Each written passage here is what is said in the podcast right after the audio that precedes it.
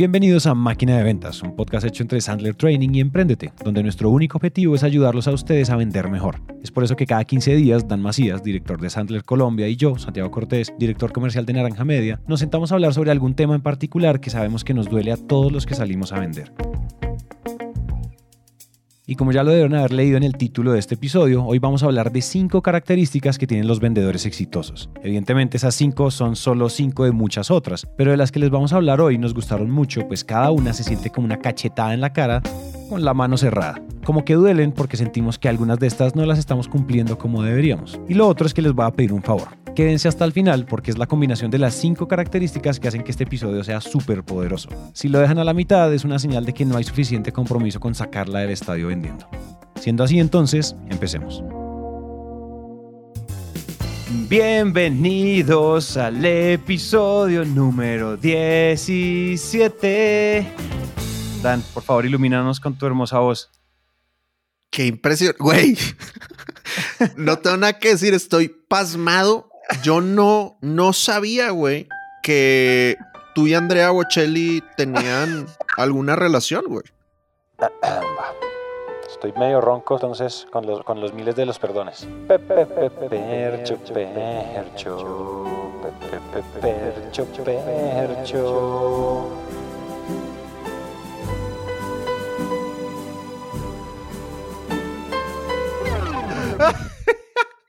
Y sí, sí, sí. Primos, primos gemelos. Impresionante. Primos, hermanos, sí, ¿no? Pues. Brother, yo, no sé qué haces grabando podcast, güey. De verdad, yo sí. Estoy en las ligas menores. podcast son las ligas menores. Nada que hacer. Debería yo estar tirando cánticos. Totalmente, güey. Oigan, entonces, después de estos eh, bellos cantos que hemos hecho y de la impresión de Dani y de mi, y de mi parentesco genético con Andrea Bocelli, queremos contarles que el episodio de hoy eh, tiene algo bien especial y es que les vamos a hablar. ¿Cómo describirías tú? ¿Cuál sería el título, Dan, de nuestro episodio de hoy? Sería episodio eh, ilegal, plagiado y robado del el Harvard Business Review. En Bogotá hay más información. Fue capturado este sábado. A quien se le imputará cargos por su presunción. Nos vamos a robar. Nos leímos un artículo que es muy, muy chingón del Harvard Business Review además de unos colegas que además son, han sido colegas eh, como de, no sé, Salesforce ha sido muy, muy pegado a Sandler en Estados Unidos, si no estoy mal, ¿no? En la historia como que han habido... Claro, claro, tenemos una alianza eterna, eh, eternísima de, de, de muchas distintas maneras, hemos colaborado juntos. ¿Y sabes qué hace muy bien Salesforce?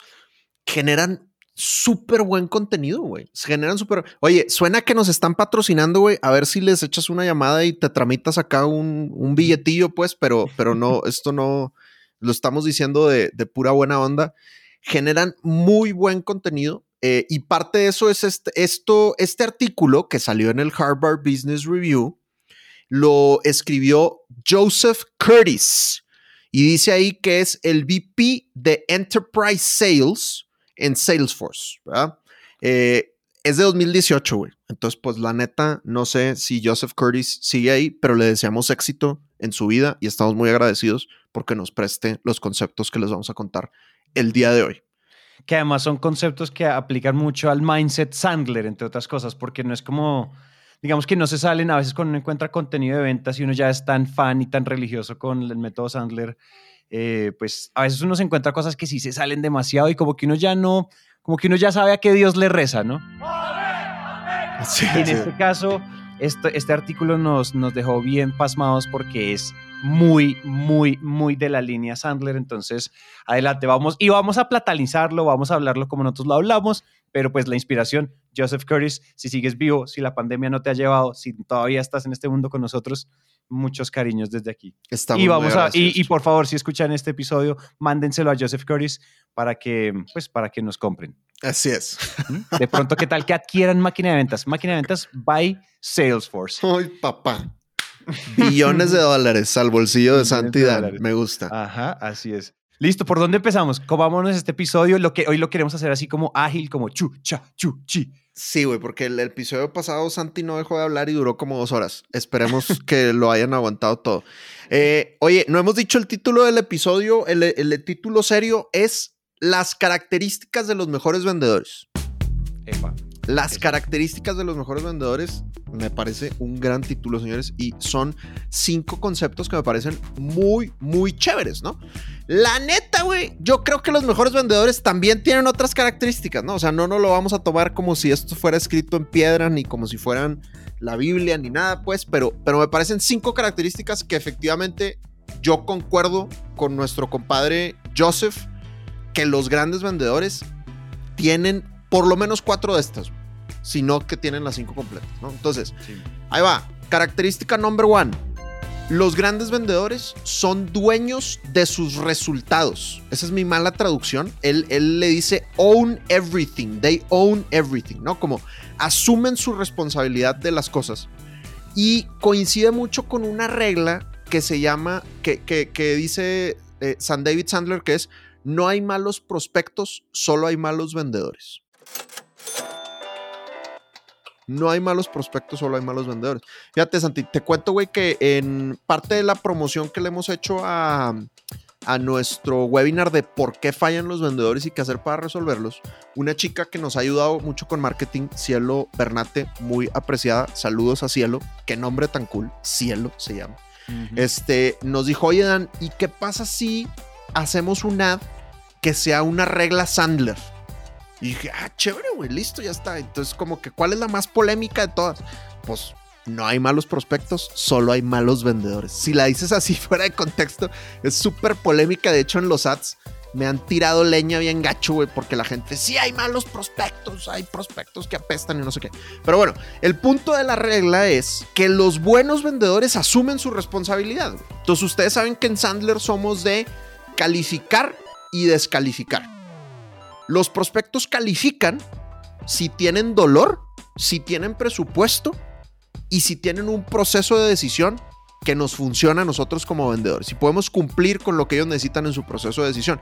Si el prospecto tiene esos tres, perfecto, check, chuleado, compadre. Califica y por lo tanto tengo que ir a cerrarlo. Y decía David Sandler, no lo pierdas, compadre. O sea, vas a matar, güey. Si califica, ese lo tienes que cerrar porque lo tienes que cerrar.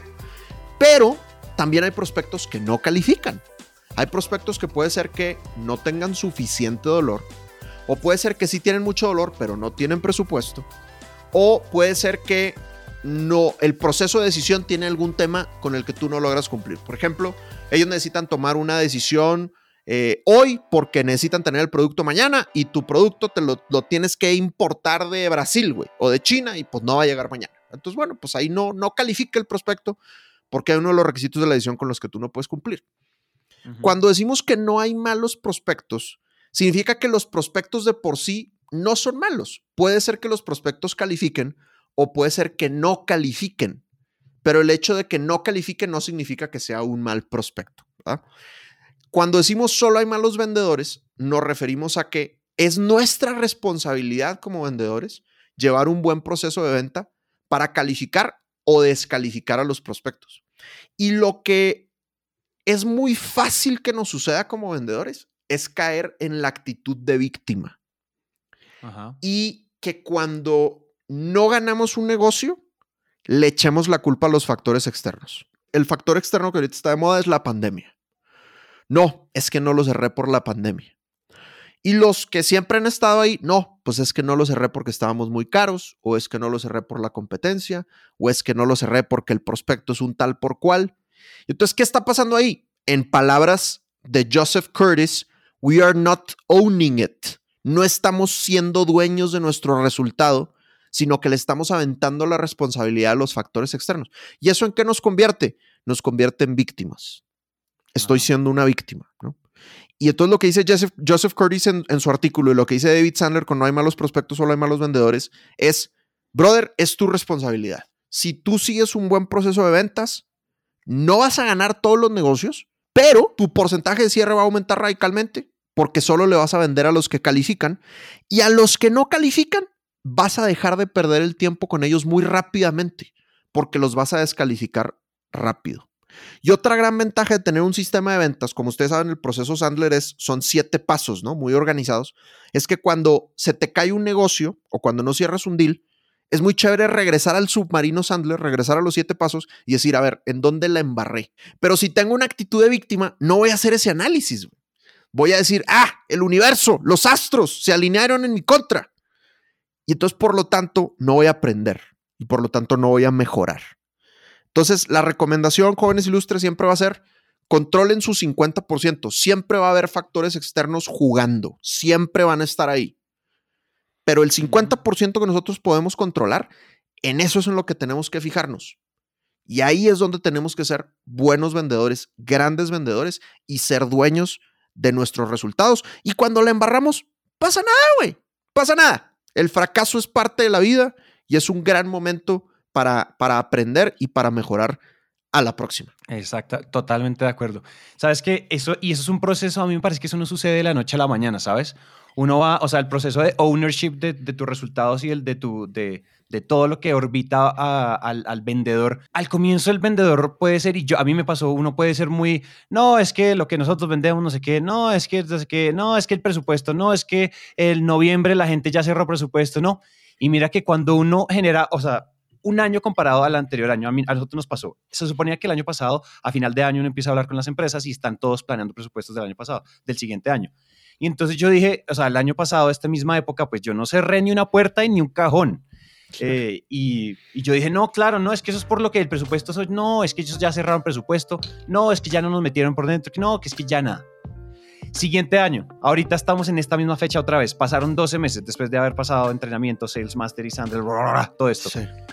Own your 50%. Y aquí lo que yo, y, y yo, en este momento, miran, estamos cerrando, o sea, estamos cerrando unas cantidades descomunales eh, muy asustadoras de clientes corporativos ahorita en esta época, donde dicen, no, no, mira, nosotros ya cerramos presupuesto, eh, pero igual nosotros siempre dejamos una gavela y yo no sé qué, y pum, la excusa del presupuesto era excusa de Santiago, del Santiago de hace un año. Claro. Ahorita hay presupuestos cerrados o hay presupuestos que todavía se están discutiendo o no sé qué y nos están metiendo, estamos llegando al momento correcto, nadie nos está diciendo, o sea, nadie se está descalificando porque dicen que es que no, ya cerramos presupuesto. Además, la gente cierra presupuesto, pero no todo, el no todo ya está presupuestado. La gente, las empresas y las áreas del, de marketing de las empresas o las áreas en general de una gran empresa, pues dejan, o sea, tienen presupuestos holgados que tienen igual que ejecutar eh, presupuestos para estrategias de marketing, pero no dicen como podcast, un video con fulanito y para este proveedor y para este proveedor. Cuando ya es un proveedor de harto tiempo, sí, pero cuando uno, cuando uno está llegando nuevo, pues se gastan presupuesto de ciertas bolsas para ejecutar estas vainas. Es, era una excusa, pero pues pasó porque ahorita uno se va demostrando con sus acciones que esa creencia pues era, era bullshit, ¿no? Era total. Era nada. Y también pasó eso. Y fue pues bien interesante porque uno cuando se mira en retrospectiva dije, yo tan huevón, ¿no? Yo echándome esos cuentos yo solo. Sí, güey, total. Es, es, es, es muy fácil caer en la actitud de víctima, no solo en las ventas, en cualquier cosa en la, en la vida. Y pues hay que.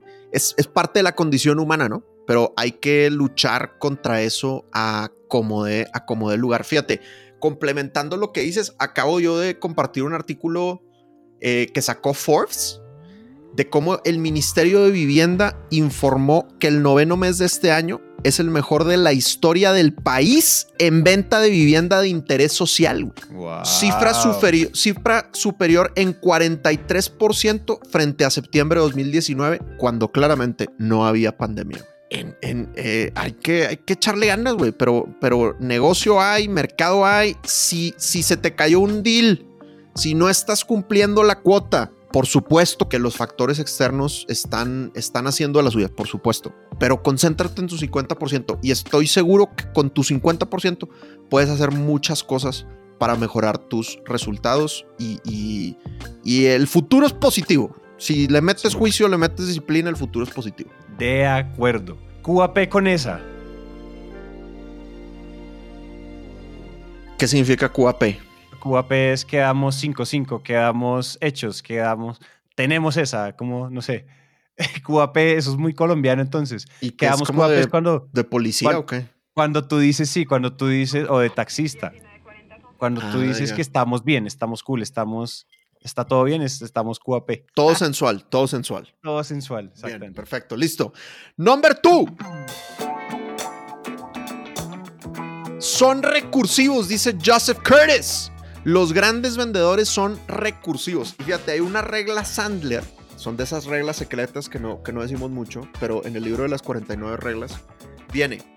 Un ganador tiene alternativas, un perdedor pone todos los huevos en la misma canasta. Regla Sandler. Un ganador tiene alternativas, un perdedor pone todos los huevos en la misma canasta. Y yo quiero enfocarlo en dos, en dos cosas. Número uno, los grandes vendedores son recursivos en la prospección. El perdedor, utilizando palabras de David Sandler, dice, ay, no logré conseguir el contacto de no sé quién. Ay, no aparece en LinkedIn. Y ahí, y ahí, ahí muere, güey. No hay más, ¿no? Mientras que el vendedor ganador, pues le busca por todos lados, güey. Si no está en LinkedIn, busca en Google. Y si no está en Google, pide un referido. Y si no pide un referido, eh, va a la Cámara de Comercio a ver si tienen el contacto. Y si no, hace una llamada en frío. Y si no le funciona, hace un mail en frío. O sea, el vendedor ganador no acepta el no o el, el, el, primer no o el silencio, sino que persiste, ¿no? Obviamente en Sandler sabemos que no, no, no somos insistentes en mal plan, si todo el tiempo estamos avisándole al prospecto lo que, lo que queremos hacer y somos muy, muy sutiles, pero, pero persistente, conseguir el contacto a como dé lugar y hay muchas alternativas, ¿no? Y el otro lado en donde los grandes vendedores son recursivos es en los guiones. En los guiones tienen alternativas, ¿no? ¿Qué, ¿Qué, le pasa muchas veces alguien cuando empieza a entrenarse en Sandler? Se lo toma como si fuera, así como está escrito en el manual, así lo tienes que decir. Y no, y, y obviamente cuando vas al mundo real, pues te enfrentas con que la respuesta del prospecto no es la del manual, güey.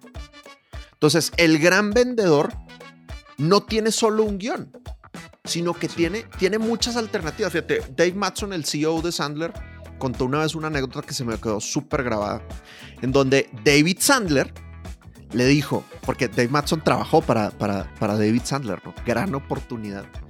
Eh, para los que no sepan, Dave, David Sandler falleció en el 97, si no estoy mal.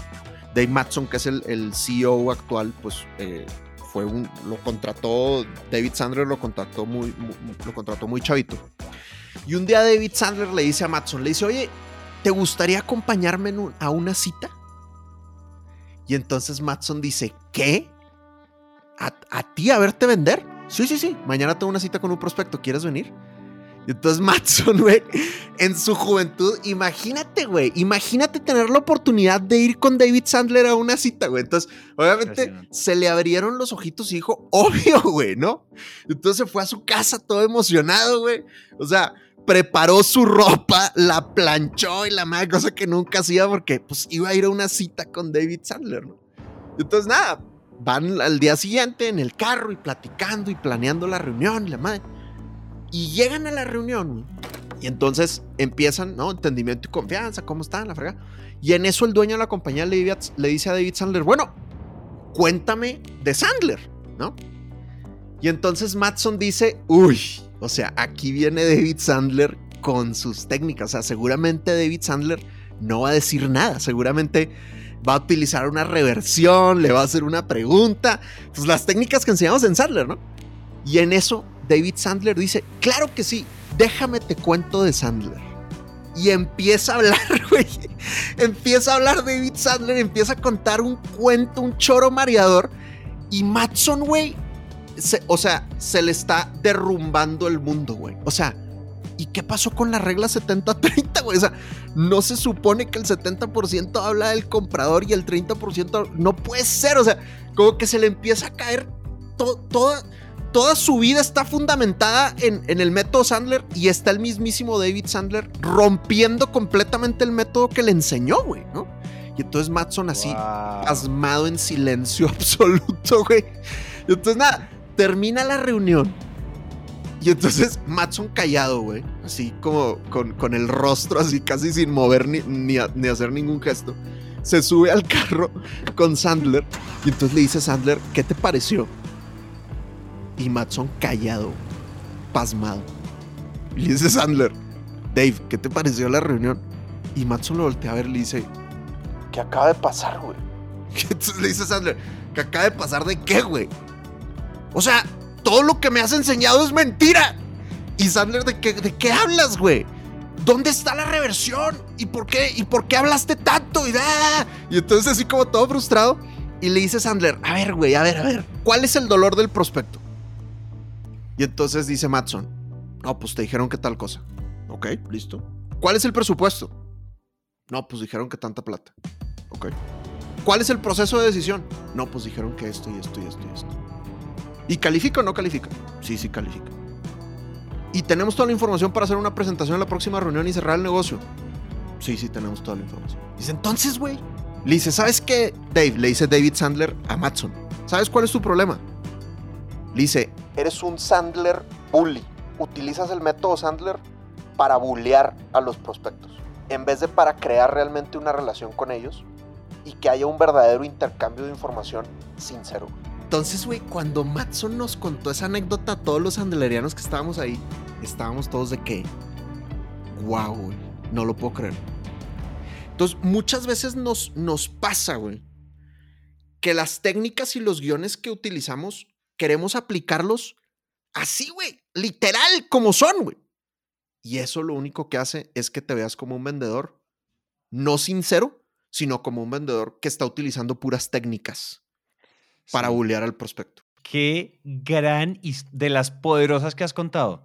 Incluso en Sales Master y en todo lo que, en todo lo que yo veo contigo, esa está grosera. grosera de poderosa. Sí, así es, así es. Primicia de Dave Matson, señores platanizada. Bárbaro. Yo, no, yo la verdad no tengo nada que decir ahí. A eso hay algo también y es uno también puede, o sea, mientras uno tenga método y uno sepa cuál es el objetivo, el objetivo es el objetivo que hay un método que es una forma eficiente para llegar al objetivo, que es estandarizada, que es replicable, pero es lo que dices, salimos con presupuesto, sí, sabemos quién toma la decisión, él, eh, sabemos que hay dolor, lo tienen. Como mi personalidad, mi método, mi yo simplemente uno va es a calificar. El método, el método Sandler, 90% es calificación, entonces es como, se, logró lo, a lo que vinimos. A mí a veces me pasa eso como muy a la, muy a mí yo me siento y empezamos a hablar y en la charla y yo digo, uy, se me olvidó el acuerdo previo, uy, se me olvidó. Y yo empiezo a resbalarme en el método y empiezo yo como, bueno, ya que, pilotela, Santiago, pilotela. Y al final de la reunión, por allá a la hora de la reunión, yo cuelgo, miro mis notas, oiga, sí, tienen la plata, tienen el dolor, tienen la necesidad, están explorando esto, lo otro, y en la próxima reunión quedamos de vernos con el otro tomador de decisión, ¡pum! Ah, bueno, ah, bueno. O sea, mentir como que salimos bien. Claro, güey. Relax. Pero a veces, no sé, imprimirle la propia personalidad, que no suene a estoy leyendo un libreto. Bueno, cuéntame cuál es tu dolor. Ahora cuéntame si tienes plata. Ahora cuéntame si tú tienes decisión. Tal no, como también tiene que sonar natural, ¿no? Eso también es parte, yo creo que del éxito de algunos de los vendedores y es que se sienten fluyendo en el río, como peces en el agua, no se sienten luchando contra el método, contra el libreto, contra esas cosas. Es correcto, es, es una conversación chévere, güey. Es una conversación chévere. La venta se tiene que gozar, güey. Eso es una de las grandes, de los grandes agradecimientos que yo le tengo a, David Sandler y a, y a la red Sandler, que yo disfruto mucho mi trabajo, yo disfruto mucho las citas de ventas y antes no, antes no era así, güey. Antes sufría mucho y, me sentía muy agredido por los compradores. Y, yo sentía que agredía a los compradores.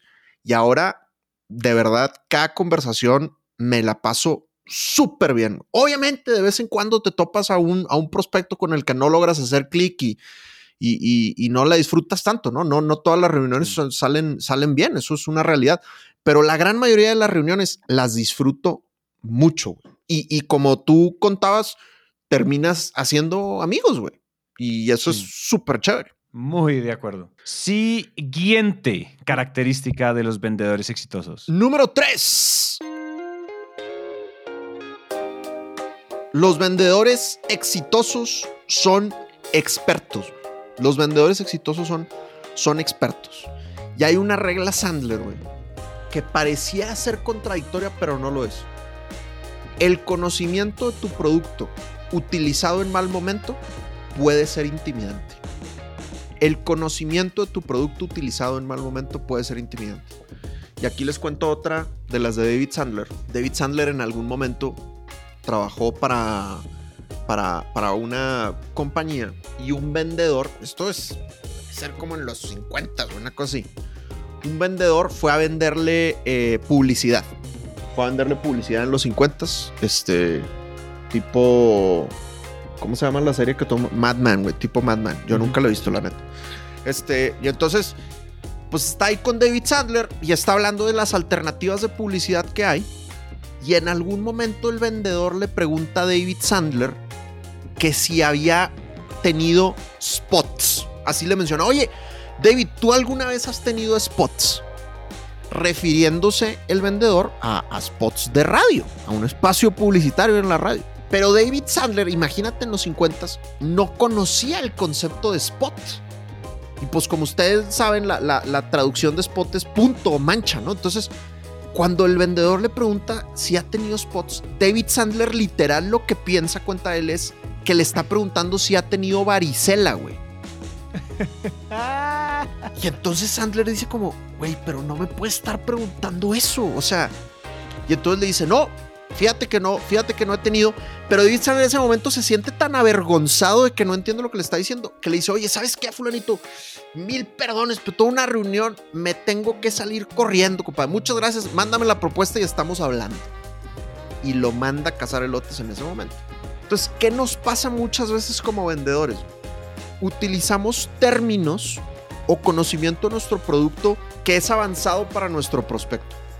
Y como nosotros convivimos con esos términos todos los días, no somos conscientes de que tal vez nuestro prospecto no va a saber a qué, a qué nos referimos. Y el problema es que cuando utilizamos esos términos rompemos la confianza. Ojo, a veces va a haber prospectos técnicos, lo suficientemente técnicos que te van a entender y con eso no hay problema.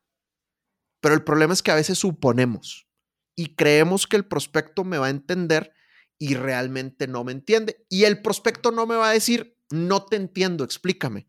El prospecto generalmente va a poner cara de que sí me entiende y va a buscar una excusa para irse de ahí cuanto antes. Entonces, el ser experto, que es lo que dice Joseph Curtis, no hay que utilizarlo para exponer nuestro conocimiento en el momento que no es el indicado. ¿Cuándo no es el momento indicado? Antes de la presentación final. El vendedor tradicional, y lo explicábamos en uno de los capítulos, el vendedor tradicional presenta de una, güey. Llega, no hace preguntas y ¡pum! presenta. O hace dos, tres preguntas y presenta. El vendedor Sandler se espera a la presentación final después de la calificación. Ahí es cuando voy a utilizar mi conocimiento, pero ya tengo bien medido al prospecto, ya sé qué puedo decir y ya sé qué no puedo decir. Mientras que el vendedor tradicional quiere presumir su expertise. Y decimos mucho, mucho una frase en Sandler, o alimentas tu ego o alimentas a tu familia.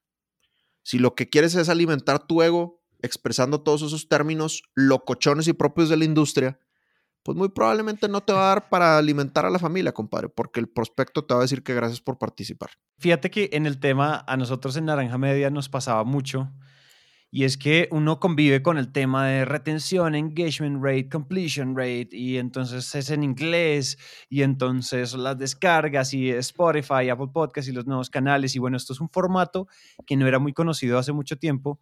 Y, yo creo que mucha gente a mí se me espantó porque yo me puse a, usar términos para sonar inteligente. Y uno no tiene que sonar inteligente, uno tiene que calificar, ¿no? Y uno tiene que entender si hay dolor, si está, uno tiene que calificar no tiene que ir a descrestar. Descrestar es un verbo muy diferente a calificar.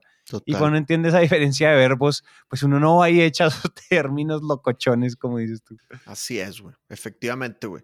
Entonces, bueno, llevamos tres, brother. Son dueños de sus resultados, son recursivos, son expertos. Número cuatro,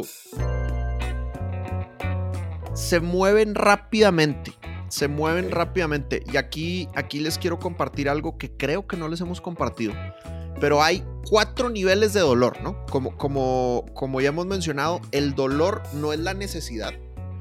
El dolor es la emoción provocada por la necesidad que mueve a la acción.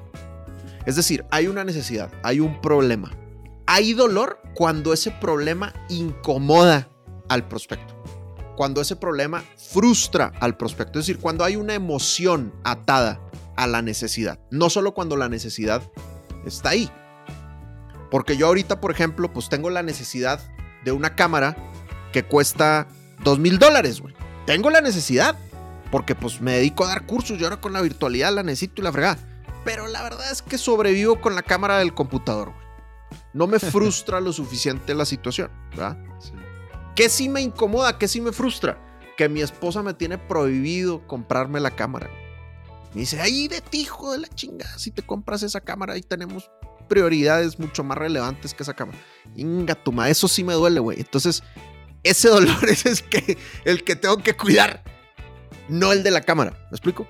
Entonces, cuando hay suficiente emocionalidad es cuando voy a tomar acción para comprar algo. Pero hay cuatro niveles de dolor. No todos los dolores son iguales. Hay dolor en el presente, dolor en el futuro, placer o ganancia en el presente y placer o ganancia en el futuro. Los dolores, son los que van a tener científicamente más probabilidad de compra. Es decir, en promedio te hace actuar más cosas negativas que cosas positivas, irónicamente. Es decir, voy a poner un ejemplo súper burdo. Probablemente vas a estar más dispuesto a actuar si te ponen una pistola en la cabeza a que si te ofrecen un premio. Te sientes más em, coaccionado por el dolor, por el problema. Cuando la gente tiene dolor en el presente, es ya me estoy desangrando lo necesito ya. Es cuando vas a comprar una impermeabilización porque ya se está metiendo el agua. Es cuando ibas a dar una presentación, me pasó, y tu computador dejó de funcionar porque la señorita del avión le echó café encima. Pues necesitas otro computador porque el tuyo ya no funciona porque tienes que dar la presentación en una hora. Esos dolores en el presente necesitan a un vendedor que responda ya, güey, que responda de una. El dolor en el futuro es miedo. El dolor en el futuro es, no tengo el problema ahorita, pero si no lo resuelvo voy a tenerlo después. Tal vez te pase a ti. Oye, yo quiero sacar el podcast porque si no lo saco yo, lo va a sacar mi competencia. Sí, sí, sí. Entonces, ¿cómo? Exactamente, así es. Entonces, es, eso implica que nosotros como vendedores estemos muy en sintonía con la velocidad que requiere el prospecto, porque a veces nos pasa que tratamos dolores en el presente como si fueran placeres en el futuro. Entonces tratamos a alguien que se está desangrando como si estuviera considerando la posibilidad de contemplar probablemente en mi producto para el presupuesto 2021. Y la persona le urge ya, güey, ¿no? Entonces, lo importante aquí es entrar en sintonía con el ritmo del prospecto para ir a la misma velocidad que él, porque tampoco queremos irnos al otro extremo de tratarlo como dolor en el presente, de tratarlo como si estuviera desangrando, cuando está pensando a ver si lo compra en dos años.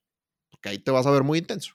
Eh, me acaba de dar mucha, mucha risa pensar en eh, me estoy, ayuda, me estoy desangrando. Entonces, bueno, a ver, pero esta desangrada, tú estás pensando en que te inyectemos, te hagamos una transfusión de sangre por la sangre que has perdido eh, en el futuro, esperamos a la clínica de pronto o de pronto, o sea, ¿para cuándo necesitas la sangre? Claro, haz de cuenta, güey. Así es. Y a veces así somos, güey. A veces, oye, necesito la cotización ya, y la verdad, oye, sí, sí, sí, este, estoy bien ocupado, güey, hablamos en dos semanas, ¿me explico? Entonces, ir al ritmo del prospecto es bien importante. Y el último, güey, el último de Joseph Curtis. Los grandes vendedores, los mejores vendedores, ayudan a los demás. Los mejores vendedores ayudan a los demás.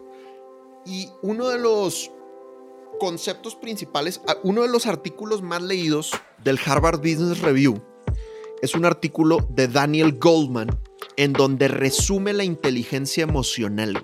Y entonces, ese artículo se llama How to be a great leader, cómo ser un gran líder, que se lo recomiendo ampliamente, y menciona cinco componentes de la inteligencia emocional.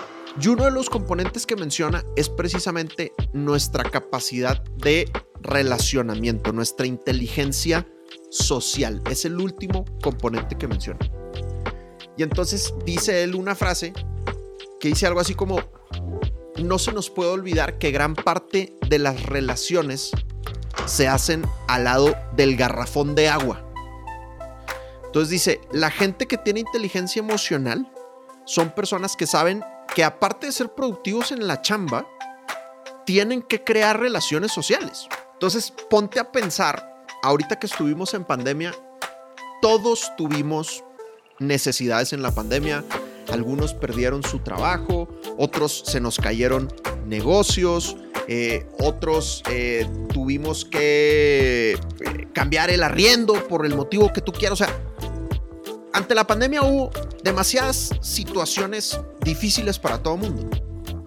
¿Qué tanto pudiste recurrir a tus relaciones sociales? ¿Qué tanto las relaciones que has ido creado creando en tu vida a la hora del problema te permiten decir, ah, no hay problema, yo conozco a alguien que me pueda ayudar con esto. Claro. Mientras que si ante las situaciones problemáticas tú te das cuenta que estás medio solo, medio sola, probablemente el karma te está mandando un mensaje. Y los grandes vendedores ayudan a los demás. Entonces, los grandes vendedores están pensando en servir, no porque van a obtener algo a cambio, pero así funciona el mundo, güey. Cuando tú estás pensando en servir, terminas obteniendo algo a cambio. Entonces, por ejemplo, si tú quieres que te den más referidos, tú tienes que ser el primero en dar más referidos. Si tú quieres que te pongan recomendaciones en LinkedIn, tú tienes que ser el primero en hacer recomendaciones en LinkedIn. Si tú quieres que no te pidan descuento, tú tienes que ser el primero en, pedir en pagar las cosas por lo que valen. Y no regatear innecesariamente y golpear los márgenes que terminan golpeando los sueldos de la gente. Los grandes vendedores ayudan a los demás. Y al final eso se les devuelve. ¡Pam! Ese fue el cierre. No tengo nada que decir ahí. Mic drop. ¡Boom! Mic drop. Y vamos a decirle, ahí, ahí hay que poner pianito. Ahí vamos con piano. Los grandes vendedores ayudan. Dan Macías para alcalde del Chico. Edil de Chico. El primer edil mexicano del Chico, de Chapinero.